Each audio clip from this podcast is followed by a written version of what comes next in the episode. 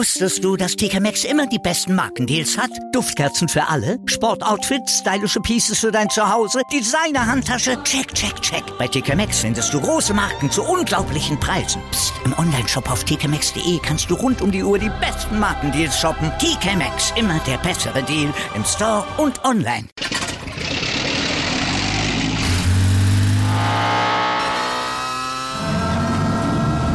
Von 0 auf 100.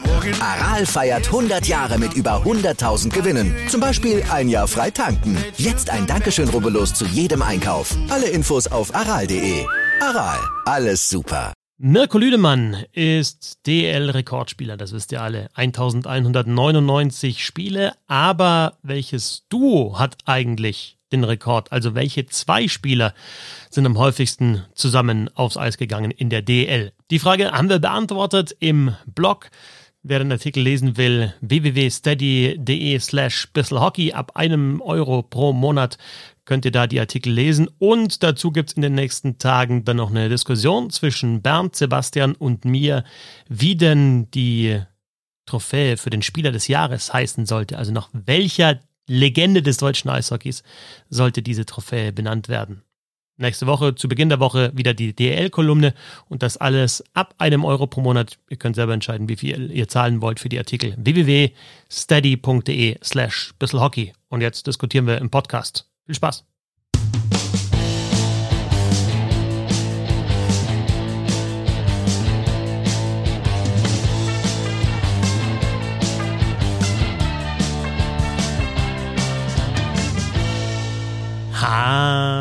Ehre. Schön, dass ihr dabei seid. Ich bin Christoph Fetzer. Bissl Hockey geht immer und äh, schon der zweite Podcast in dieser Woche. Ich meine, ihr fordert teilweise.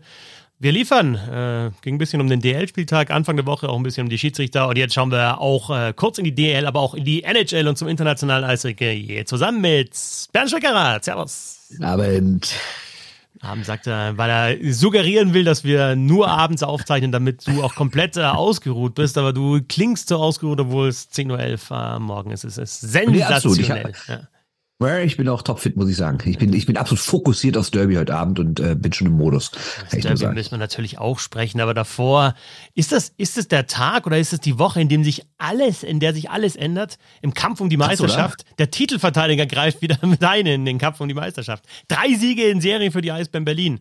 Die rollen jetzt ja. alles von hinten auf. Special Teams on Fire schlagen Frankfurt. Ich meine, Frankfurt, was für eine über, seit Jahren eine überragende DL-Mannschaft, die Frankfurt, ja. und die hauen die einfach weg. Ja, ja ich meine, ich mein, du musst erstmal, wenn du ungefähr den sechsfachen sechsfachen Etat hast, eine andere Mannschaft schlagen. Ne? Das ist schon beeindruckend, muss ich auch sagen. Also ich fand auch auf jeden Fall äh, den Berliner, die Berliner Wiederaufstehung auch am Donnerstagabend bei Twitter fand ich absolut gerechtfertigt. Also wie diese, wie diese, wie diese Mannschaft mit diesen kaum vorhandenen Möglichkeiten, wie die sich selbst hier am Schopfer aus der Krise zieht, das ist wirklich unbeschreiblich. Meinst du, da geht noch ich was? Ich bin schwer beeindruckt. Meinst du, da geht noch was in Richtung Platz 10 und dann, äh, dann könnte ja Berlin gegen München im Viertelfinale spielen, wenn die wirklich noch Zehnter werden. Also ich sag mal so, sie haben noch neun Punkte Rückstand und es sind noch ungefähr 15 Spiele. Ist nicht mehr für alle, aber sagen wir mal so grob. Das heißt natürlich, weil die Mannschaften auf den unteren Playoff-Plätzen jetzt auch nicht so schlecht drauf sind. Gerade Nürnberg hat ja in letzter Zeit relativ viel gewonnen. Ähm, ja, das ist natürlich jetzt kein Selbstläufer, aber ich habe ja von Anfang an gesagt, dass ich die Berliner erst abschreibe, wenn es auch wirklich rechnerisch nicht mehr möglich ist. Also wir legen uns fest, Viertelfinale München gegen Berlin. Überleg mal, überleg locker. mal. Ja, aber pass auf, wenn die Zehnter werden ja, und gewinnen meine, die erste Playoff-Runde, dann ist es fix, dass die gegen München spielen. Ja, zumal dann haben sie auch eigentlich echt nichts mehr zu verlieren. Ne? Dann nee. ist der Druck natürlich total bei den Münchnern. Ne? Andererseits, ich meine, die Münchner ja, ich meine, die können heute Abend ausrichten in Mannheim. Also heute hast du ja auch noch München gegen Mannheim, also Mannheim gegen München und Düsseldorf-Köln, also auch noch äh, Tabellennachbarn.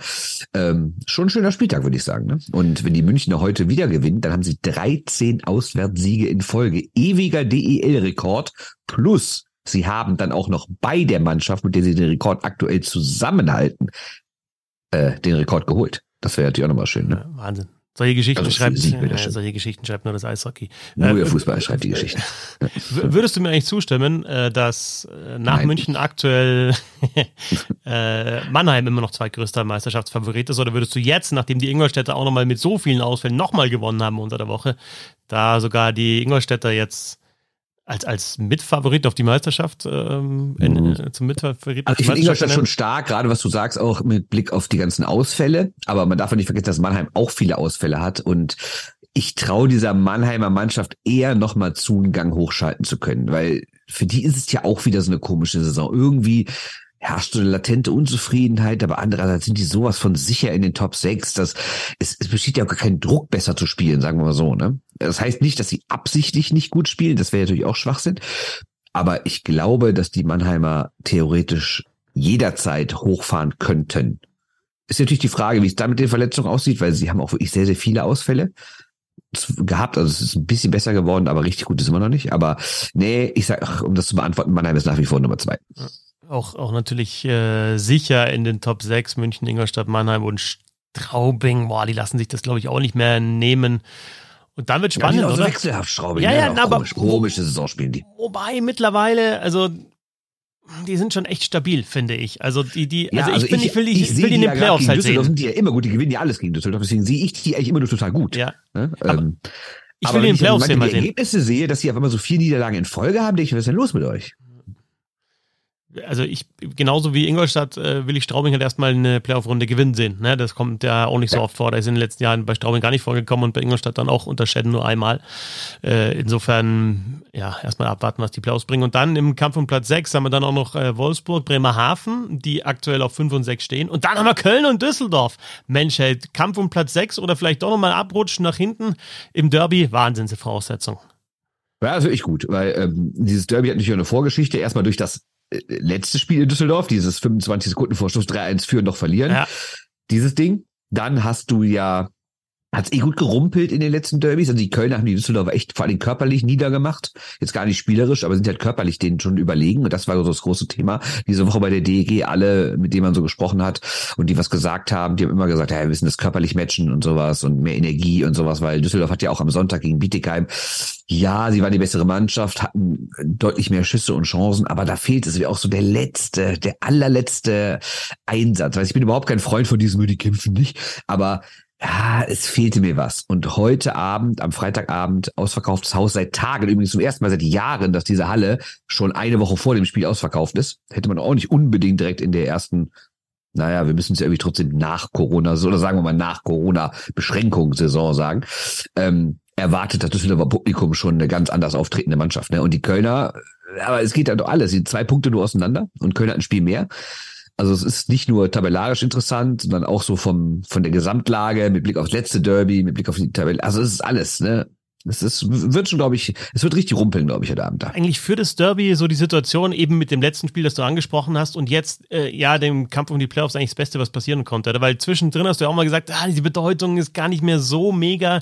Aber jetzt die letzten Derbys haben schon gezeigt, dass das schon weiterhin das Eishockeyspiel in Deutschland ist. Oder vielleicht noch irgendwie so, Mannheim, Köln mit Berlin vielleicht noch mit dabei, aber also ja, zwei Städte, die so nah beieinander sind, äh, zwei große Arenen, eben jetzt auch sportliche Bedeutung, kann man schon so sagen, denke ich. Ja, und auch die Geschichte, ich meine, das ist das 239. heute Abend, ne? Also, das ist schon. Da, da gibt's ja mal andere also Zahlen. Ja, natürlich, aber 200, ist es wirklich, bist du sicher, dass das 239. Ne? ist? Weil da gibt's immer andere Zahlen, ne?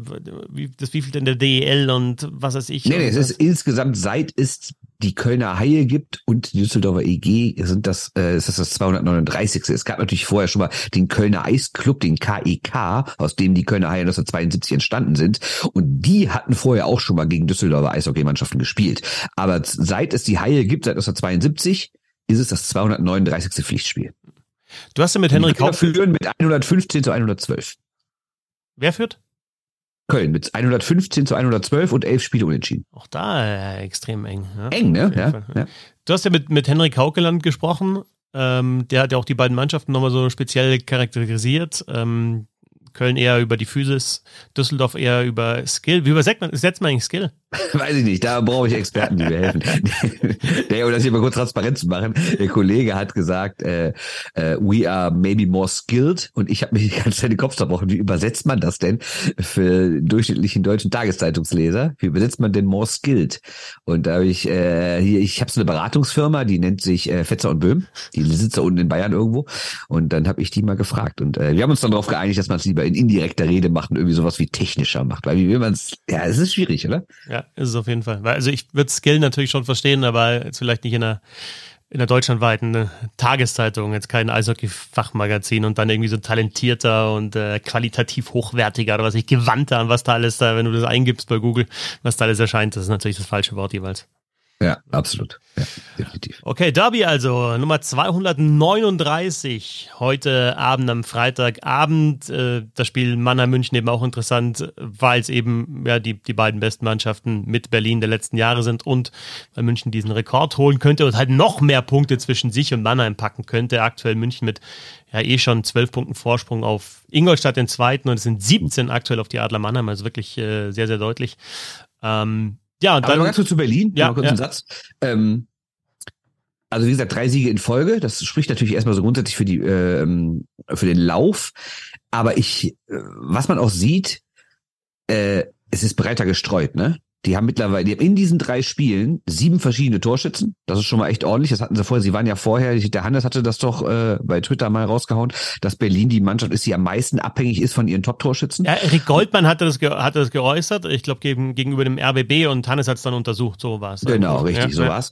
Und ähm, ja, ich meine, jetzt haben sie, wie gesagt, sieben verschiedene in den drei Spielen. Drei davon haben doppelt getroffen. Auch Herr Pföderl trifft wieder. Der war ja so ein bisschen der, um den man sich vielleicht am meisten Sorgen machen musste, der zumindest rein Tore technisch sehr hinter den Erwartungen zurückging. Selbst der trifft jetzt wieder äh, regelmäßig. Und ähm, das ist, glaube ich, auch das, was den Berlinern Mut machen kann, dass sie eben nicht jetzt irgendwelche Spiele da so, klar, das Augsburg-Spiel kann man drüber streiten, wie sie das gewonnen haben, aber äh, grundsätzlich äh, fangen sie jetzt ja wieder an, Spiele auch verdient und souverän zu gewinnen. Also gestern hatten, glaube ich, doppelt so viele Torschüsse wie Frankfurt. Ne? Wir haben auch gerade mal die Statistiken auf, also bei den ähm, Torschüssen nur München besser in den letzten zehn Spielen Special Teams, sowohl Überzahl als auch Unterzahl die beste Quote in den letzten zehn Spielen, die, äh, die Berliner, ähm, die Tordifferenz in den Special Teams äh, mit Frankfurt top, die, die Quote eben zusammengerechnet, äh, absolute Spitze bei den Eisbären Berlin und so weiter und so fort, wenn du da runter Corsi gehst. auch positiv. Genau, Dann, ja, sie, ja. haben sie einen recht schlechten PDO-Wert. Ne? Also sie äh, haben schlechtere Fangquoten als Schussquoten, was also heißt, dass das Ergebnis vielleicht nicht immer dem Spielverlauf entspricht. Ne? Schlechtere Fangquote als Schussquote, das musst du mir mal erklären. Dann wird's aber, dann wird's problematisch. Wenn die, Warum? Wenn die Schuss, wenn die Fangquote unter der Schussquote liegt, dann wird's. Ja, richtig. Ja. Die eigenen Torhüter fangen halt weniger Prozent, als die eigenen äh, Spieler treffen. Also natürlich ist die Fangquote so gesehen höher, aber du weißt, was ich meine. ja, ja, ne? Natürlich weiß ich, was du meinst, aber. Die gegnerischen Torhüter haben bessere Fangquoten als die eigenen, sagen wir es so. Ja, übrigens da auch interessant, auch da München bei der Self-Percentage in den letzten Partien ganz vorne. Also das ist äh, echt, die Mannschaft hat, glaube ich, wirklich keine, keine Schwäche. Da ist insgesamt über die Saison nur Schwenningen besser, was die, was die Self-Percentage anbelangt. Aber Ja, und die scheinen nach wie vor Bock zu haben. Also das ist ja immer so gerade in so einer langen Saison mit 56 Spielen, wo du dann so früh schon so weit vorne wegmarschierst, ne? Dass du dann immer noch jedes Spiel Bock hast, ne? Also das ist schon beeindruckend. Vielleicht noch ganz kurz auch wieder Thema Schiedsrichter. Ich meine, ihr habt es ausführlich besprochen bei den Shorthanded News. Ganz interessant fand ich die eine Reaktion, die es gegeben hat auf Twitter vom, vom SAL-Fan-Account, wie die das in Schweden Mhm. regeln. Sehr interessant, ja. Ja, mit den, also kannst gern du sagen, weil es war ja Reaktion Nee, auf, sag du. ähm, also ähm, SAL Fan-Account hat, äh, hat geschrieben, dass in Schweden es ähm, Schulungen gibt für die für die U14-Spieler äh, und Spielerinnen, ähm, ähm, um da vielleicht auch ein bisschen erstens mal so, ja, vielleicht Verständnis zu entwickeln, wie das eben, ähm, ja, wie, wie ein Schiedsrichter halt tickt und pfeift und vielleicht auch da schon mal ja, zu schauen, wer wäre dann Nachwuchs. Also äh, SAL Germany, ähm, auf Twitter, at SL Germany, vielleicht schon gelesen, aber in Schweden sollen U14-Spieler der SAL-Clubs verpflichtend einen verkürzten Schiedsrichterlehrgang machen. Dadurch sollen mehr Refs ins System kommen und das Verständnis gefördert werden. Vielleicht Jobalternative im Übergang zum Herrenbereich. Also, ja, das wäre vielleicht auch eine Möglichkeit, wo man ansetzen kann. Super. Denn, also, die Entscheidungen sind alle diskutiert worden. Mittwoch war ja wieder so ein Ding zwischen äh, Köln und Schwenningen. Strafe angezeigt von Roman Gorfmann. Bei, es ist halt wieder Gorfmann gewesen und ich sage mittlerweile, vielleicht ist es doch ganz gut, dem mal eine kurze Pause zu geben, damit er aus der Schusslinie rausgerät, weil du irgendwie mittlerweile merkst, beziehungsweise wenn es eine nicht ganz optimale Entscheidung gibt, in dem Fall war es ja keine Fehlentscheidung, sondern er hat eine Strafe ange angezeigt für die Mannschaft, die an der Scheibe war und nicht gleich abgepfiffen. Die Mannschaft mit Schwenningen schießt ein Tor, sieht halt blöd aus, aber wenn jetzt in den letzten Wochen diese Diskussionen nicht so hochgekocht werden, ja, hätte man gesagt, ja, mein Gott, mal blöd gelaufen, fertig, dann war es halt wieder der gleiche Schiedsrichter und vielleicht ist da auch ein bisschen Verunsicherung drin und ja, hoffentlich kühlt das Ganze ein bisschen runter wieder. Ja, ja, absolut. Also, ne, wir haben jetzt lange und weit drüber gesprochen. Ich habe auch drüber geschrieben in der Frankfurter Allgemein, dass es nur 18 Schiedsrichter gibt. Es ist natürlich nicht so einfach, Leuten auch eine Pause zu geben, gerade wenn an jedem Spieltag 14 davon gebraucht werden. Ähm, aber vielleicht wäre es wirklich mal in der Zeit, mal zu sagen, kommt mal ein Wochenende Pause und dann äh, ist er wieder gut. Das ist natürlich auch blöd, dass man das alles auf eine Person konzentriert. Das gefällt mir eigentlich auch nicht. Ist ja nicht so, als wären alle super und äh, er ist der Einzige, der es nicht kann. Ne, deswegen so, sollte man auch wirklich aufpassen, dass man jetzt nicht quasi ihn so als Sündenbock hinstellt. Aber die Fehler oder zumindest Unsicherheiten, die häufen sich ja wirklich so dermaßen. Deswegen vielleicht einfach mal eine Woche Pause. Ähm, wenn ihr euch fragt, wo der Sebastian ist, äh, es war tatsächlich so, dass wir uns hier getroffen haben, so um 10 und er war noch mit dabei und hat mit uns gequatscht, ne?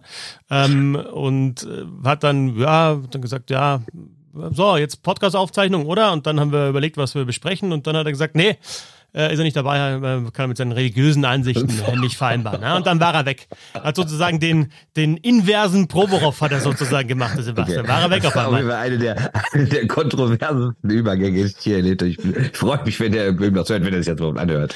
Ich weiß nicht, ob das so eine gute Idee war, jetzt den Übergang zu bringen. Der ist mir gerade eingefallen. Der war vielleicht nicht ganz ja. ausgereift. Ja, also die Sache ist so, wir haben uns gesagt, wir müssen endlich mal wieder über die NHL reden. Weil, äh, klar, äh, DEL ist natürlich im Hauptfokus, aber äh, es gibt ja doch viele Leute, die auch ähm, in dieser Sprache hier gern was über die NHL erfahren und hatten das uns schon länger überlegt, dass wir vielleicht mal eine ganz eigene nur NHL-Folge machen. Und jetzt haben wir gedacht, okay, diese Woche muss, aber weil halt doch ein paar DL-Sachen waren, haben wir jetzt damit angefangen. Aber trotzdem, wir müssen jetzt über die NHL reden. Und natürlich der Hauptaufreger der Woche, Provorov, wer es nicht mitbekommen hat, kurz erklärt, Verteidiger der Philadelphia Flyers. Und die Flyers haben eine Pride Night veranstaltet, also ähm, um die LGBTQ Plus ähm, Community zu unterstützen. Und Herr Provorov hat das warm ab oder das Warmmachen, das Warm-up boykottiert, weil er kein Pride Jersey also mit Regenbogennummern äh, tragen wollte und hat nachher erklärt, das sei aus religiösen Gründen der Fall, könnte er sich damit nicht identifizieren. Und ja, er durfte trotzdem mitspielen und das ist natürlich ein Riesenaufreger. Und wer ist der Trainer der Philadelphia Flyers? Der linksradikale John Tortorella. einerseits ist es ja sehr, ich meine, dieses Argument religiöse Gründe, ich meine, wenn du sagst, das ist mit meinen Ansichten nicht vereinbar, da, dann sagst du es, aber dann müsste eigentlich eine Reaktion des, des Teams kommen und sagen, okay, dann spielst du halt gar nicht. Dann bist du jetzt raus, dann ist es wahrscheinlich auch ein Riesenaufreger. Ähm, bei Tortorella ja, ist es halt so, einfach so, so, so. Ich weiß nicht, ob man ihn deswegen rausschmeißen muss, weil es gibt da, glaube ich, äh, ich weiß nicht, ob das wirklich verpflichtend ist, an sowas teilzunehmen, aber zumindest finde ich rein sportlich, muss man sagen, will sich nicht aufwärmen, der spielt doch nicht. Ne? Also das ist schon die Sache, finde ich. Ja. Ähm, ganz interessant, dass es da echt jetzt, äh, also auf Twitter war ja Wahnsinn, was da alles dazu ähm, kam. Ähm, zum Beispiel ähm, NHL Foley hat geschrieben, ich meine, das ist halt jetzt ein Account, aber mit über 4000 Followern. Es steht angeblich schon so in den Verträgen auch drin, dass du halt ähm, ja. to cooperate with the club and participate in any and all reasonable promotional activities. Und das ist ja, ja also es ist natürlich jetzt keine, keine Werbung, aber es ist Promotion, ne?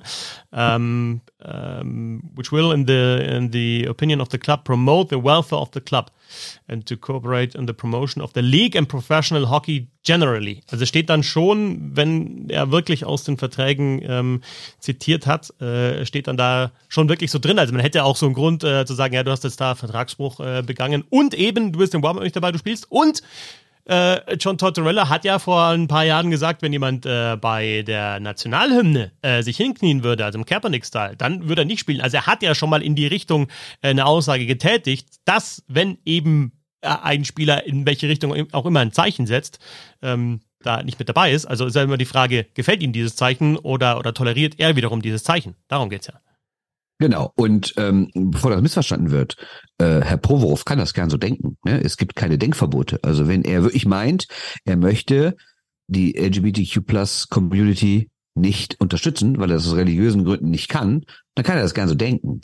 Dann muss er aber auch damit leben, dass er dann als homo- und transfeindlich bezeichnet wird, weil nichts anderes ist das, sich hinter irgendwelchen religiösen Sachen zu verstecken, weil es eigentlich nur Hass ist auf bestimmte Völkerungsgruppen und nichts anderes ist es, da muss er auch damit leben, dass er genau so genannt wird. Er versucht das natürlich umzukehren, wie das dann, wie das dann Rechte immer versuchen, das hört man ja jetzt auch bei Fox News und so, nach dem Motto, äh, ja, aber er, ähm, ihr verlangt doch Toleranz, dann seid doch auch Toleranz ihm gegenüber. Das ist erstmal absurd, weil Intoleranz gegenüber kann man keine Toleranz haben, weil sonst ist es keine Toleranz. Das ist komplett absurd.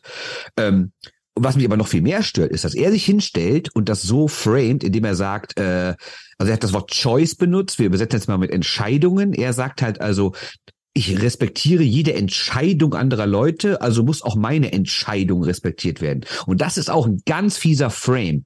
Denn natürlich ist es keine Entscheidung, homosexuell oder transgender zu sein. Das ist auch so ein rechtes Narrativ, dass es irgendwie bloß ein Lifestyle ist und nichts Natürliches, in Anführungszeichen. Aber genau das ist es natürlich. Ne?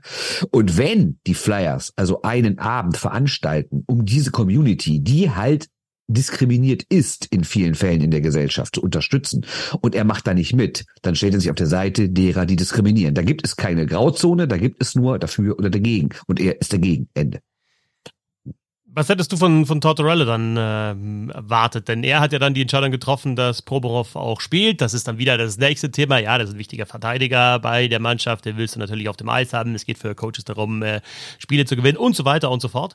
Ähm, ja, aber eben wenn er in die andere Richtung schon mal gesagt hat, okay, dann, dann spielt äh, ein Spieler eben nicht, der, der bei der Nationalhymne etwas, äh, ja, äh, dann gibt's ja die, immer dieses Don't, äh, doesn't respect the flag oder sonst was, diesen, diesen Blödsinn auch. Ja, wenn sowas passiert, dann hat er auch schon gesagt, ja, dann spielt er eben nicht. Ähm, also da war er konsequent, in dem Fall, oder wäre er konsequent, in dem Fall ist er nicht konsequent. Also was sagt das über John Tortorella aus? Ja, das sagt darüber aus, dass er sich mit solchen Meinungen durchaus identifizieren kann. Also ich sage nicht, dass John Tortorella das exakt genau so sieht, aber für ihn ist das, steht das völlig außer Frage, dass das eine legitime Haltung ist. Im Gegensatz dazu halt, dass wenn jemand, wir dürfen ja nicht vergessen, es hat ja damals, Colin Kaepernick hat sich ja nicht hingekniet, um zu sagen, ich hasse Amerika, scheiße auf die Fahne, scheiß auf Amerika, sondern er hat sich ja hingekniet, um auf soziale Missstände aufmerksam zu machen.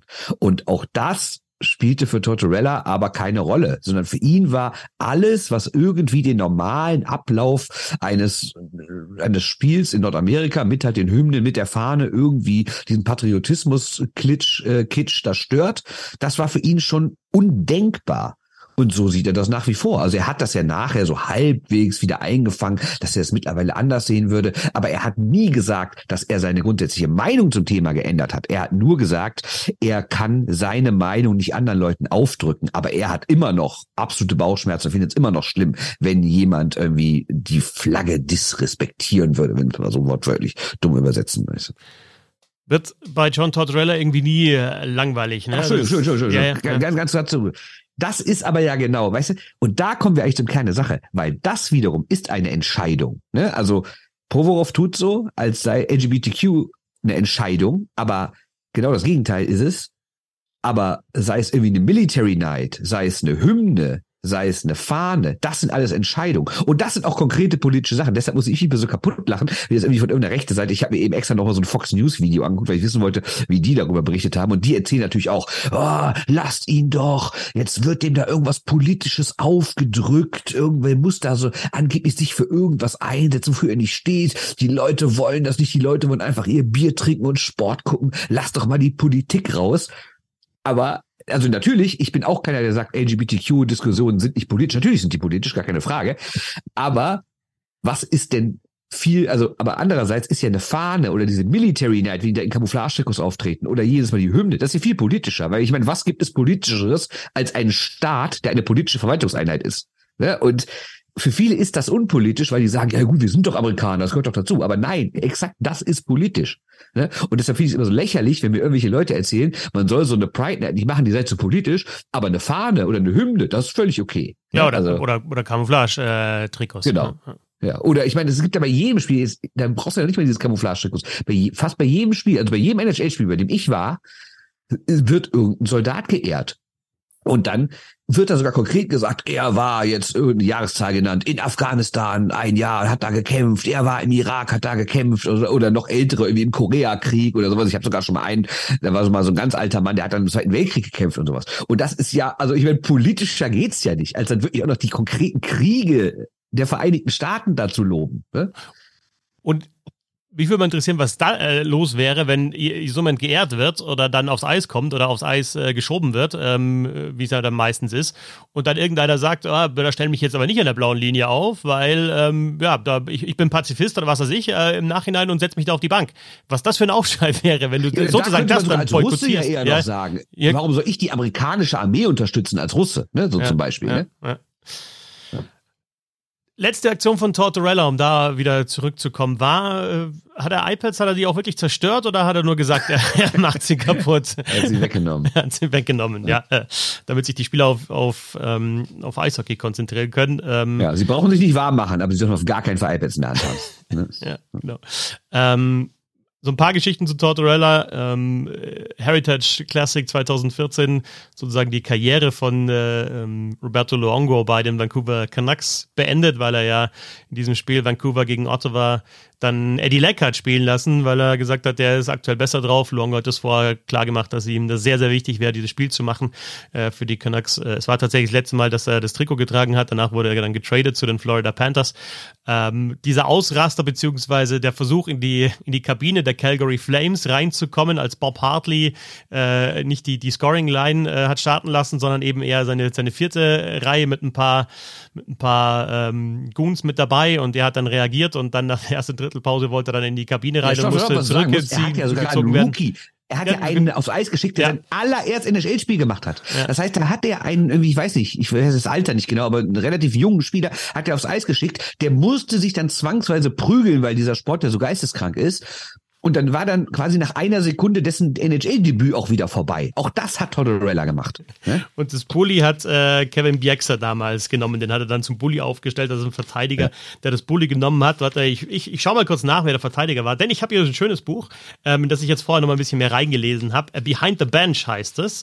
Äh, geschrieben von ähm, äh, Craig Custons äh, Inside the Minds of Hockey's Greatest Coaches und mir gedacht, da muss ich bei Tortorella auch noch mal ein bisschen nachlesen, weil da auch die Geschichte nachgezeichnet wird von, von, von diesem Coach. Auch, äh, ja, ähm, teilweise ein bisschen verrückt, ähm, aber auch einer, der natürlich viel getan hat dafür, dass er jetzt diese erfolgreiche Karriere hat. Denn er ist ja immer noch erfolgreich. Er ist äh, NHL-Coach, er hat einen Stanley Cup gewonnen. Er hat mal die Tampa Bay Lightning, das beste Regular Season-Team, rausgeworfen mit den äh, Columbus Blue Jackets und äh, äh, der Rookie damals war Callan Lane.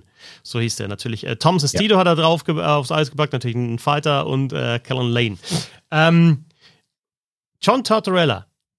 Ganz echt, ganz interessant, was das für ein Trainertyp einfach auch ist. Ähm, der sagt in dem Buch mit äh, Behind the Bench, äh, er spielt gern, also wird da so geschrieben, Mindfuck-Games mit den Spielern. Also er versucht auch teilweise Konflikte herbeizuführen, um dann das Beste aus ihnen herauszuholen. Unter anderem Vinny LeCavalier war damals ja ein Topspieler, als sie den, oder ein Hall of Famer, als sie den, den Stanley Cup gewonnen haben 2004 und äh, ja, der wollte dann ein bisschen mehr, ein bisschen mehr Defensivarbeit macht, hat ihn dann unter anderem mal den Parkplatz weggenommen, also den für ihn reservierten Parkplatz und solche, solche Geschichten. Oder Brad Richards, äh, der die Conn Smythe Trophy gewonnen hat damals in in der Saison 2004, äh, hat, er, hat er gedroht, dass er nie wieder ein Spiel macht, weil er einmal einen Schuss nicht geblockt hat, im, im Dezember ja, aus dem Weg gegangen ist. Ähm, und hat aber mit dieser Taktik ähm, irgendwie teilweise auch Erfolg. Ne? Also es gibt äh, auch Spieler, die erfolgreich waren mit ihm bei den Lightning, also Russland Fedotenko, aus dem er auch viel rausgeholt hat, der zwölf Tore geschossen hat damals in den Playoffs und, und, und zwei dann im entscheidenden Spiel gegen Calgary. Äh, Dan Boyle, der mit dabei war, auch angeblich, äh, die haben dann später bei den Rangers für ihn gespielt, angeblich wollte Vinny Lee Cavalier auch zu den Rangers kommen. Äh, also irgendwas muss ja bei an diesem Coaching-Style auch die, die Spieler erreichen. Ich vergleiche das immer, in Deutschland fällt mir sofort äh, als Fußballtrainer natürlich Felix Magath ein. Ja, und als Eishockeytrainer wahrscheinlich Hans Zach. Oder Werner Lorand. Ja, der Hans Zach ne? als Eishockeytrainer. Ja, ja, also einfach so die, die harten Hunde, aber irgendwie holen sie dann doch nochmal ein paar Prozente raus aus den Spielern und es funktioniert oft auch und sie sind erfolgreich. Ja, ich glaube, was, was solche Trainer immer ganz gut machen, ist, glaube ich, so ein Innen-Außen-Freund-Feind-Ding. Ne? Also natürlich, wie man gerade so wie du gerade äh, schön erzählt hast, hat Tortorella auch intern manchmal komische Ideen, aber ich glaube trotzdem, dass er ein unfassbares Teamgefühl schafft und dass der Leute nach außen komplett abwehrt. Ich bin mir, obwohl ich ihn für einen sehr konservativen und politisch wahrscheinlich aus meiner Sicht katastrophalen Menschen halte, glaube ich sogar, dass ein bisschen von seiner Provorov-Verteidigung, also er hat ja jetzt auch äh, gestern wieder ähm, am Donnerstag hat er ja auch wieder so gesagt, äh, Provi did nothing wrong und hat sie nochmal verteidigt. Ich glaube, dass das auch aus sportlichen Gründen nach dem Motto, wir hier in der Kabine, wir sind eins, wir halten zusammen und egal, wer uns von außen kritisiert, äh, ich stelle mich immer vor meine Spieler und werde sie immer verteidigen und alles. Ne? Und ich glaube, das kommt halt extrem gut an. Und wenn man dann auch noch zusammen einen Titel holt, wie bei den Lightning 2004, schweißt das natürlich auch über Jahre zusammen. Äh, übrigens auch interessant, ähm, auch steht auch in dem Buch, völlig, völlig verrückter Beginn der Trainerkarriere. Der hat 6000 Dollar verdient im Jahr und hat dann ein Jobangebot bekommen für 18.000 im Jahr in der AHL, äh, New Haven Nighthawks damals. Seine Frau war schwanger mit dem zweiten Kind und hatte parallel ein Jobangebot, also 18.000 äh, als AHL Assistant Coach. Und seine Frau, also das ist, ist möglicherweise Urban Myth, aber er erzählt es so. Seine Frau hatte im gleichen Jahr schwanger ein Jobangebot für 80.000 Dollar im Jahr in Florida. Aber Tortorella wollte unbedingt coachen, deswegen haben sie sich gegen dieses gute Jobangebot für die Frau entschieden. Und er war halt dann Co-Trainer bei Rick Dudley in der AHL in der nächsten Saison war Dudley bei den Buffalo Sabres. Wer war sein Co-Trainer? Natürlich John Tortorella. Und irgendwann war Dudley äh, GM bei den äh, Tampa Bay Lightning Anfang der 2000er und dann ging es halt richtig los mit der Coaching-Karriere von John Tortorella. Aber ein Jobangebot äh, für 80.000 abzulehnen und für 18.000 Assistant Coach äh, bei den New Haven Nighthawks. Übrigens damals mit, mal auch nochmal nachgeschaut, Mario Cittaroni und Bob Kudelski und damit herzliche Grüße an den Kollegen Sebastian Böhm, um bei dieser Mannschaft äh, äh, den Job zu übernehmen. Also völlig irre doch auch, oder? Ich meine, im Endeffekt hört das ist das natürlich eine schöne Geschichte, weil es alles geklappt hat. Der wird wahrscheinlich heute mehrfacher Millionär sein und sich denken, alles richtig gemacht. Aber was meinst du denn, wie oft es solche Fälle gibt, die halt einfach schief gehen, wo dann da irgendwie einer ein, zwei Jahre Co-Trainer in der AHL oder vielleicht sogar in der ECHL ist und dann irgendwie nie wieder hochkommt von Leuten, von denen wir, die natürlich ein bisschen weiter weg sind, nie was hören. Ne? Und ähm, klar, manche schaffen es dann, das sind dann schöne Geschichten, aber äh, ja, viele schaffen es eben auch nicht. Ne? Und die stehen dann möglicherweise auch nicht in einem schönen Buch. Genau, und äh, das ist ein ganz guter Übergang, das war sogar unabsichtlich, aber wenn wir über Geld reden, äh, müssen wir natürlich nochmal über Robin Lehner reden. Der hat natürlich ein ganz hartes Jahr. Ähm, ist ja der eigentliche Star-Torhüter der Vegas Golden Knights und eigentlich auch der schwedischen Nationalmannschaft, wenn es sie denn mal in Bestbesetzung irgendwann wieder geben würde. Ähm, der ist ja nicht nur, dass er so eine längere mit mentalen Problemen zu kämpfen hat und die auch öffentlich gemacht hat, sondern ähm, er ist ja auch schwer verletzt, dass er die ganze Saison gar nicht spielt. Und jetzt kam noch heraus, dass er auch äh, Insolvenz angemeldet hat. Er hat, äh, so wie es man liest, seine Familie mit 50 Millionen Dollar in der Kreide und ähm, ja, das ist natürlich wieder mal eine dieser Geschichten, wo wir, ähm, also ich gehe mal davon aus, dass die meisten, die uns hier hören, nicht unbedingt einen Millionenvertrag haben und irgendwie relativ in Anführungszeichen normales äh, finanzielles Leben führen. Und ähm, immer wieder unverständlich, wie jemand, der Millionen verdient, bei Lena sind es aktuell fünf mal fünf, also er verdient innerhalb von fünf Jahren 25 Millionen Dollar, wie man, wenn man so viel Geld verdient und so ein exklusives Leben führt, mit so viel Zugängen, mit so viel Chancen und sowas, dass man trotzdem so wenig mit seinem Geld umgehen kann und jetzt auf einmal angeblich mit 50 Millionen Dollar Schulden dasteht. Ja, also für mich auch irgendwie nicht zu erklären. Andererseits, wenn du natürlich dir keine Gedanken machen musst, eigentlich, wie du ja so mit deinem Geld zurechtkommst. Ne? Also wenn du einfach sagen kannst, okay, da ist so, so eine größere Menge an Spielgeld, vielleicht geht es dann auch leichter, ja, das dann entweder zu verzocken oder halt irgendwie so zu investieren, dass es dann weg ist. Ne? Wenn es sich dann im ersten Moment so nicht, nicht irgendwie zurückhält. Also wenn du sagst, okay, da ist jetzt alles weg, ich, ich habe gar nicht so viel Geld, ich kann gar nicht so viel investieren, ich muss schauen, dass ich halt äh, über einen Monat komme oder mir ein bisschen was auf die Seite lege. Äh, wenn es viel zu viel ist, äh, vielleicht geht es dann leichter, dass du sagst, okay, ja, Schlangenfarm, probiere ich mir aus. Also. Ja, genau, also man, man, man verdient irgendwo mal, also was natürlich, was man immer auch wieder hört, dass ein gewisser Druck herrscht in so einer Kabine. Also, dass man jetzt vielleicht nicht unbedingt mit einem Kleinwagen dann da auflaufen kann, wenn man so ein Millionending hat und dann auch irgendwie, dass auch so ein bisschen erwartet wird, dass man eine fette Karre fährt, dass man vielleicht in einem schicken Haus wohnt oder in einer teuren Wohnung. Je nach Stadt, in der man lebt. Also, Vegas ist bestimmt auch nicht die billigste Stadt zum Leben, gehe ich mal von aus.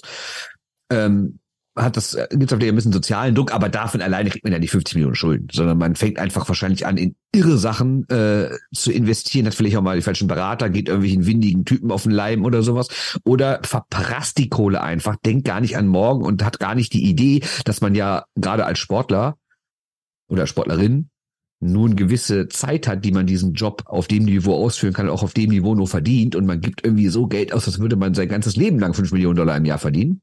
Und ähm, tja, irgendwann ist das Geld dann halt weg. Ne? Und dann hat man auch noch Schulden. Und ich bin mal echt gespannt, wie er da rauskommt. Also wie gesagt, er ist längst nicht der Erste. Ne? Also es gibt diverse Spieler, auch weiß ich jetzt, also will ich jetzt gar nicht mit ihm in Verbindung bringen, aber zum Beispiel bei Evander Kane gibt's ja auch diese, diese Zockervorwürfe, ne, dass dann wirklich Leute sind, die irgendwie so an irgendwelchen dubiosen Pokerrunden teilnehmen und irgendwie in auf einer Nacht eine Million Dollar verspielen oder sowas. Es gibt ja alle solche Geschichten. Ne? Man hört in letzter Zeit aber wirklich wieder deutlich mehr auch aus dem Eishockey. Wobei ich, wenn, wenn, so, wenn die Diskussionen so hochkommen, äh, ich weiß nicht, wo ich das gelesen habe oder mal gehört habe, aber äh, angeblich hatte der Deutsch, der durchschnittlich deutsche, der durchschnittliche deutsche Eishockeyspieler Nee, nach seiner Karriere hat, hat ein deutscher Eishockeyspieler im Durchschnitt mehr als ein, ein, ein deutscher Fußballer zur Verfügung. Also das ist auch, also wenn du schaust, okay. ja. Also weil sie, also weil sie gar nicht erst so viel verdienen ja. und gar nicht erst in diese Sphären kommen, ja. Ja, also kann sein, dass es auch relativ ist, dann wäre es wieder, dann wäre es wieder verständlicher, aber also absolut wäre Wahnsinn. Also wenn du schaust, was das für Unterschiede sind im, im Verdienst. Aber das heißt dann, eben auch, dass du den Lebensstandard entsprechend dann eben anheben musst. Oder halt vielleicht mal so wie ein Brasilianer, der in Deutschland spielt, äh, einfach die ganze Entourage dabei hast und halt äh, mehrere Häuser und halt einfach den, das Leben dieser Leute, die einfach da sind, mitfinanzierst zum Beispiel. Ja, sowas gibt es natürlich auch, ne? dass Leute halt auch viel an ihre eigene Familie abdrücken und sowas, ne? Klar. Aber auch dann kriegst du keine 50 Millionen Schulden, glaube ich. Ne? Also da werden bei Lena noch ganz andere Sachen irgendwie mit reinspielen. Ne? Ja. Was ist sonst so los in der NHL? Ich hatte immer ein bisschen sportlich auch mal, ne? Ja, ich hier äh, so Stützle, wie der den Crosby austanzt. Wahnsinn, Ja, machen oder? wir gleich. Machen wir erst noch einen anderen. Ähm, Steven Stamkos hat sein 500. Tor gemacht und man hört das ja immer so mehrmals im Jahr, ja, 500. Tor und so. Und dann, ich finde, man unterschätzt das mittlerweile. Also ich zumindest, ich hake das mehr oder weniger im Kopf so ab, ja, ja, 500. Tor. Das ist genauso wie ein NHL 1000 Spiel. Aber wenn man mal überlegt, so viel von gibt's da gar nicht. Ich glaube, ist jetzt der 7 oder 48. habe ich, hab ich gestern gehört. Und äh, wenn man überlegt, was Demkos doch für eine Karriere hingelegt hat oder immer noch dabei ist, der Mann ist ja 32, er hat unter 1000 Spiele dafür gebraucht. Ne? Und der ist eigentlich nach Crosby Ovechkin, eigentlich kann man drüber reden, vielleicht auch Patrick Kane dabei. Ist er dann vielleicht sogar schon der größte Spieler dieser Generation? Wenn du auf, nur auf die Stürmer schaust, ja, ähm, da auf jeden ja, Fall ja, vorne mit Stürmer, dabei, ja. ja. Ähm, aber also verglichen. Also du hattest ja lange die Diskussion, also am Anfang logisch äh, Crosby und o Ovechkin in die Liga gekommen, ja, fast äh, oder zeitgleich äh, hintereinander gedraftet. Ähm, dann war irgendwann mal die Frage, kam irgendwie Claude äh, Giroux mit dazu, ne, als äh, als als Stürmer, mhm. dass der vielleicht da so noch auf auf einem Level ist, zwischenzeitlich zumindest. Wer ist der beste äh, Spieler der Welt? Dann gab es mal, äh, als Erik Karlsson diese Wahnsinnssaison hatte und Otto war eigentlich im Alleingang ins Finale geführt hat, da gab es so die Diskussion, okay, ist er vielleicht sogar der beste Spieler der Welt? Was ich hätte man dann mit Super Playoffs, ne? Sogar nochmal ja. nicht nur ein Verteidiger, der scored, sondern defensiv auch stark ist.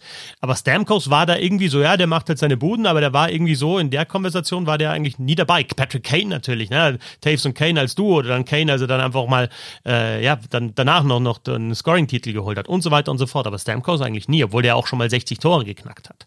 Genau, ganz früh. Das Problem bei Stamkos ist natürlich, dass er ja so berühmt traurig jedes Mal die Olympischen Spiele verpasst hat. Einmal wurde er kurz vorher gescratcht, beim zweiten Mal war er schwer verletzt.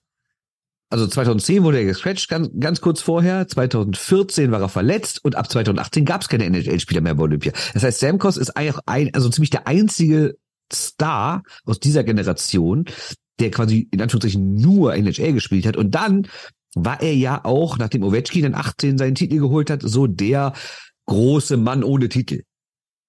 Und als die Lightning dann im ersten Corona-Jahr 2021, nee Quatsch, 2020, den Titel gewonnen haben, hatte er damit ja so gut wie gar nichts zu tun, weil er ja komplett verletzt war. Ich meine, es gab die schöne Geschichte, er kam für irgendwie für fünf Minuten aufs Eis, macht direkt sein Tor, geht wieder runter, geht nicht mehr verletzt.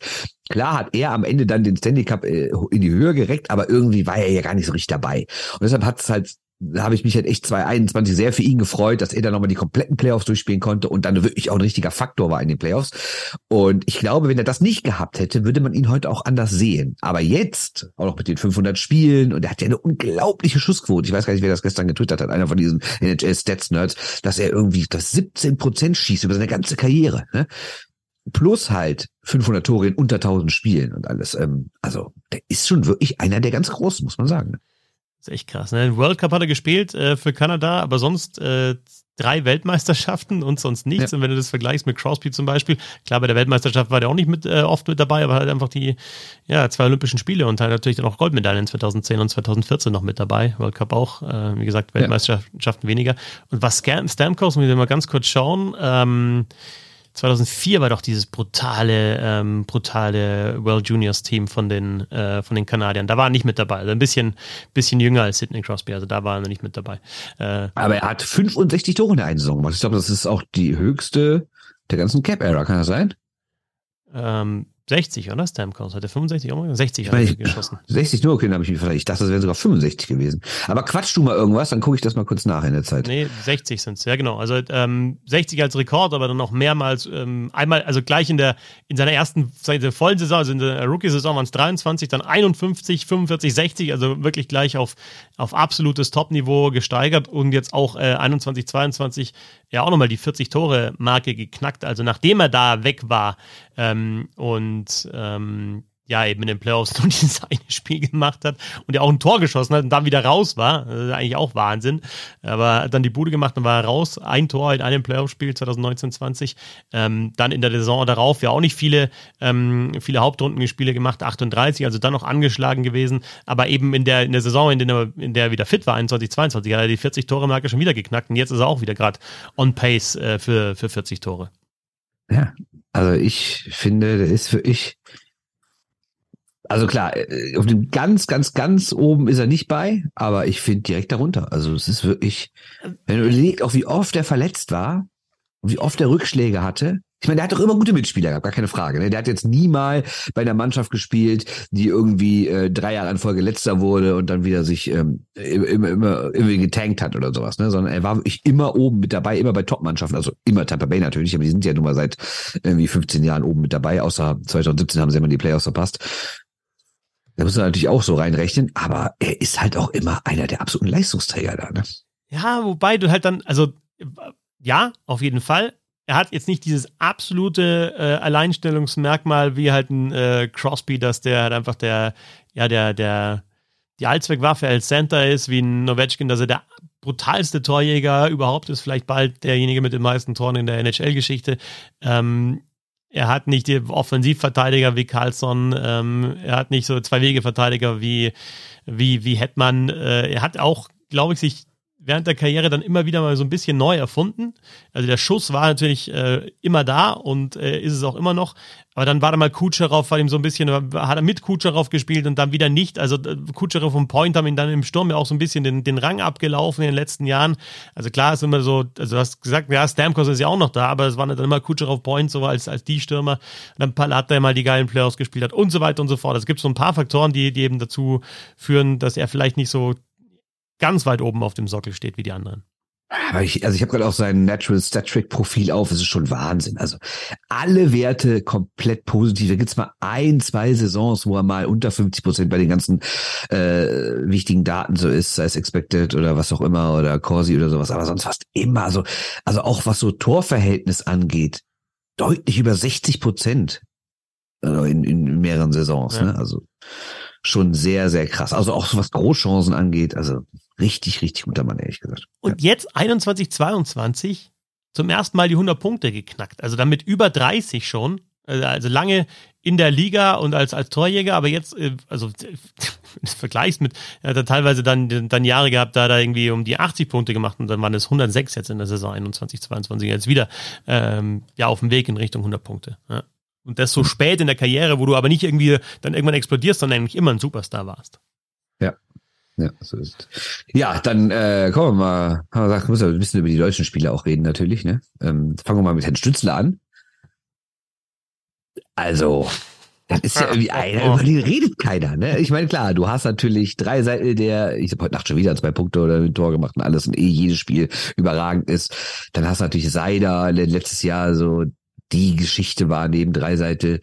Dann hast du im Negativen Grubauer gehabt, und irgendwie ist Stütze so ein bisschen, oder genau, und dann redet man noch so über Reichel, der halt ständig wieder hochkommt, dann zwei Tore schießt, wieder runter und ein Tor schießt, wieder runter. Peterka, gut, aber über Stütze redet man irgendwie kaum. Klar, ich muss natürlich sagen, Ottawa spielt wieder weit unter den Erwartungen, wird wieder nicht in die Playoffs kommen, ist wieder schlecht. Aber was Stütze da macht, ich meine, 20 Tore, 42 Punkte nach 40 Spielen, wie er letztes Spiel da Sidney Crosby austanzt, der jetzt verteidigungstechnisch nicht der schlechteste Spieler auf dem Planeten ist. Ähm, ja, das ist einfach sensationell. Und bei ihm habe ich mir auch sein Natural Statric Profil gerade mal angesehen. Ey, das ist ja Wahnsinn. Der Junge hat dieses Jahr, also der ist ja erst letzte Woche, ist der ja auch erst 21 geworden. Ne? Also der ist auch noch extrem jung. Man denkt ja, den gibt schon so lange, den kennt man ja irgendwie seit fünf, sechs Jahren schon. Aber der ist erst 21 geworden, spielt schon seine dritte NHL-Saison und ist zum zweiten Mal wirklich richtig gut. Und wie gesagt, bei Natural Statric, ich habe es mir jetzt mal angeguckt, Expected Goals 57 Prozent Großchancenverhältnis 58 Prozent. Also diese Mannschaft ist wirklich schlecht, aber wenn er auf dem Eis ist, ist diese Mannschaft richtig gut. Und das ist schon krass in dem Alter, ehrlich gesagt. Ja. Von der, von der guten Rookie-Saison halt auch nochmal eine extreme Entwicklung und jetzt, ja, vielleicht dann auch bald mit, mit Ottawa in einer Mannschaft, die dann doch auch wieder was reißt. Ich weiß auch nicht, woran es liegt. Ich meine, du hast natürlich äh, Dreiseitel als Stürmer sofort über den gesprochen wird. Äh, auf der Verteidigerposition hast du natürlich ähm, Moritz Seider. Ähm, aber jetzt gerade in den letzten Tagen, was also so mein Eindruck immer so, ja, auf jeden Fall bestimmt äh, sind die Twitter-Schnipsel und die kleinen Videos. Einmal dieses Zusammenspiel mit Kitschak in der, ja. also in der Verlängerung, ja, das Tor. Ähm, und jetzt eben dieses, mhm. diese Aktion gegen Crosby, wobei man dazu sagen muss, ist immer nur ein Ausschnitt, ne? Du weißt nicht, wie lange Crosby da schon auf dem, also ich habe das ganze Spiel nicht gesehen, du weißt nicht, wie lange ist Crosby da schon auf dem Eis, wie oft hat er sich schon irgendwie in irgendwelche zwei Das war von dem Bulli aus, ne? Also. War es vom Bulli weg? Ah, okay. Ja, ja, ja, ja. Und dann zurück und dann, und dann tanzt dann aus. Ah, okay. Ja, nicht, ja, ja okay. Ähm, ja, äh, also super Skating, ähm, eben jetzt in der nominell ersten Reihe mit äh, Kitschak und äh, Batherson, ähm, ja, ich habe auch schon mal vor ein paar Ausgaben gesagt, ich glaube, das ist auch ganz geil, dass der jetzt mit äh, Claude Giroux eben so einen erfahrenen Mann in der Mannschaft hat. Also ja. ich meine, der, der Höhepunkt von Giroux ist lang vorbei natürlich, aber wenn du so einen hast, da gab es mal also ein Video aus dem Training, war das glaube ich, wo halt ähm, Stützle mit Giroux halt einfach äh, Bullies übt, ja, und er ihm halt Tipps gibt, äh, wie er beim Bullypunkt besser werden kann. Das sind so kleine Sachen, aber wenn du solche ähm, Veterans eben in der Mannschaft hast, die, die können jüngeren Spieler enorm nach vorne bringen. Ja, und wenn du mal guckst, Schützle ist aktuell auf Platz 47 der Scorerliste. Ne? Also mal so unter den Top 50 Scorern äh, der NHL zu gehören mit gerade mal 2021 ist jetzt auch nicht ganz so schlecht, gerade wenn du bei einem schlechten Team spielst. Ne? Kann man natürlich sagen, okay, wenn du bei einem schlechten Team spielst, hast du natürlich auch wahrscheinlich mehr Eiszeit so in Überzahl und kommst in guten Situationen aufs Eis und so. Ist bei Schütze natürlich auch alles der Fall und er hat natürlich auch gute Mitspieler, wie du richtig sagst. Aber trotzdem, also er ist... Ähm, also man kann, glaube ich, wirklich darüber diskutieren, ob er nicht der legitime Nummer 1 Pick aus seinem Jahr gewesen wäre, oder? Ja, also aktuell. Ist früh, klar. Na, aber nein, nein, aber aktuell gibt's da aus meiner Sicht, äh, also da, wenn du jetzt die Qualität äh, dir anschaust, äh, die Tim Stützle hat, da ist er der Nummer 1. Also da wäre, wenn du jetzt redraftest, würdest du Tim Stützle ziehen. Oder? Also jetzt ja, von den Top oder ist da hinten, habe ich da weiter hinten irgendwie einen übersehen, der vielleicht dann äh, noch weiter. Oh, weiß ich also, auch nicht. Lafreniere und Byfield war ihm vor ihm, aber sonst, da kommen dann Raymond, Sanderson, ähm, äh, Drysdale, Holtz, äh, Jack Quinn, ähm, äh, Rossi, äh, Perfetti, Askarov, Lundell, Jarvis, ja, also ich, ich sehe da in der ersten Runde sehe ja, ich da Abstand, der der bisher ja, am meisten ja, gerissen genau, hat. Klar, andere Radverteidiger brauchen vielleicht noch ein bisschen was länger oder vielleicht kommt auch noch ein Torhüter manchmal raus, der vielleicht in zwei, drei Jahren erst richtig gut wird, gar keine Frage. Aber wenn wir es aktuell sehen, ist Tim Stützle wirklich auf dem Weg zum Star in dieser Liga, ne? muss man so sagen. Wahrscheinlich liegt es auch an Dreiseitel, oder? Dass der einfach äh, alles überdeckt, weil er halt einfach ein absoluter Superstar schon ist und deswegen vielleicht auch ganz gut für Stützel, dass der so in dem, in dem Schatten halt dann einfach sich auch sehr, sehr schnell äh, zum Topspieler. Dreiseitel hat übrigens mehr, mehr, mehr Vorlagen als Stützel insgesamt Punkte. Und, ja, und, und hat dazu aber noch 27 Tore. Also Dreiseitel hat, wie gesagt, allein 45 Vorlagen. Und wenn er, wenn er nur seine Vorlagen gemacht hätte, wäre er auf äh, Platz 36 der Scorerliste. Dann kommen aber noch 27 Tore dazu. Ja, Ehre. Natürlich Wahnsinn. Ehre. Ähm, weil du Reichel und, und Peterka angesprochen hast, oder willst du noch was zu Stützel sagen? Nee, nee, alles gut. Also ich habe in letzter Zeit öfter mal den Eindruck, weil dann so in irgendwelchen Chats oder Foren oder sonst was oder Social Media, dann heißt, warum kommen die jetzt schon wieder runter in die AHL? Ich glaube, man muss sich schon öfter auch mal wieder vor Augen führen, dass das halt was ganz anderes ist, als jetzt zum Beispiel in Deutschland nicht mehr DEL zu spielen, sondern zum Kooperationspartner zu gehen. Ja, also ja, ja, es ist ja wirklich so, dass du dich in der AHL echt weiterentwickeln kannst. Das ist eine Profiliga, klar, da gibt es ein Kontingent, wie viel, wie viel Nachwuchsspieler oder U25 sind oder ähm, Spieler da sein müssen. Aber du hast natürlich da auch gestandene Profis. Ähm, du, du spielst gegen, gegen, gegen Top-Spieler. Du hast aber trotzdem dann eine andere Rolle, ähm, hast vielleicht eine prominentere Rolle in deiner Mannschaft, kannst dich da schon weiterentwickeln, auch Special Teams und so weiter. Und dazu kommt dann einfach Of Dart. Ne? Also wenn du, du, du willst ja eigentlich deine guten jungen Spieler noch gar nicht hochziehen, wenn du die auch noch in der HL hast spielen, spielen lassen können, weil ähm, was bringt dir das dann, wenn Lukas Reichel irgendwie, übrigens, erste Tor war natürlich mega ne? von Lukas Reichel. Ja, also ja, ja, durch die Beine, erstes NHL-Tor. Ähm, auch da wieder, ich glaube, das ist einfach. Also durch die eigenen, ne? Ja, ja, ja, ja, ja, durch die eigenen Beine, ja, ja. Aber das ist irgendwie, glaube ich, mittlerweile bei so Anfang 20-Jährigen einfach die logische Entscheidung. Wenn die Scheibe so kommt, du kannst die eigentlich nur so nehmen, weil wäre blöd, machst du irgendwelche Verrenkungen. Ja, Natürlich nimmst du den Schläger durch die auch- Beine. Das finde ich auch völlig okay, weil das ist ja auch nicht so eine Sache für die Show, sondern das ist in dem Moment wirklich die beste Lösung. Ne? Ja, bevor du den irgendwie vorm Körper und dann nah am, am Schlittschuh spielst, nimmst du halt durch die Beine, greifst einmal um, zack, und hast einen normalen Schuss sozusagen. Also das ist ja für die dann auch ein normaler Schuss. Die haben das so oft geübt und, und, und teilweise äh, ähm, ja dann, dann auch im Spiel gemacht, dass das, das ist einfach die, ja, logisch, durch die Beine. Ähm, naja, Conor Bedard, also du, du willst ja gar nicht äh, als schlechtes Team wie die Blackhawks, du willst ja gar nicht einen jungen Spieler haben, der dich vielleicht voranbringt aktuell, sondern den willst du halt dann nächstes oder übernächstes Jahr haben und du willst die Chance haben auf Conor Bedard. Also das sind so die zwei Faktoren. Das ist keine Strafversetzung in die AHL, sondern es ist wirklich, um, um, um sich weiterzuentwickeln. Natürlich kann man es jetzt auch nicht generalisieren, aber in dem Fall bei Reichel ist es auf jeden Fall so. Und eben äh, der Name Bedard, ähm, den du halt bekommst und du hast eine gute Chance drauf, wenn du, wenn du schlecht bist in dieser Saison. Ja, und Buffalo ist ja auch mittlerweile, okay, zu Platz 8 sind es aktuell nur vier Punkte, aber ähm, ich weiß nicht, ob Buffalo die Playoffs erreicht, ne? Keine Ahnung. Gut. Weil, äh, ne, ich weiß gar nicht, ob, ob wir das gerade erwähnt haben, weil äh, Peterka ja ähm, diese Woche jetzt wieder auch mal runtergeschickt wurde. Ne? ja, ja. Und eben nicht nur Reiche, sondern Peterka auch. Okay. Dann äh, Bernd, viel Spaß beim 239. Derby am Freitagabend vor ausverkauftem Haus. 13.102, das sind auch immer so geile Zahlen, ne? Aber gut, so ist es halt. Und dann hören wir uns ja, nächste Woche wieder, würde ich sagen. Würde ich auch sagen, ne? Gut. Danke fürs Zuhören, bis zum nächsten Mal. Servus. Da.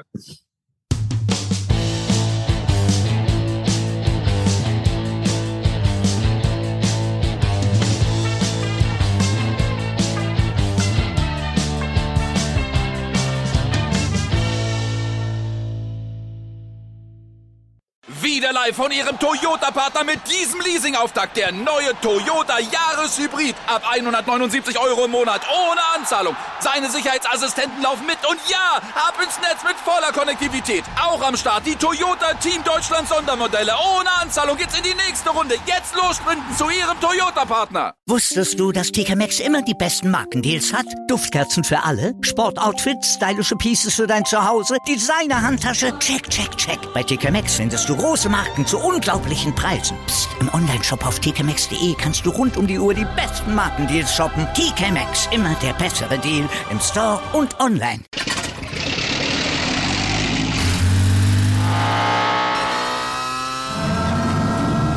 Von 0 auf 100.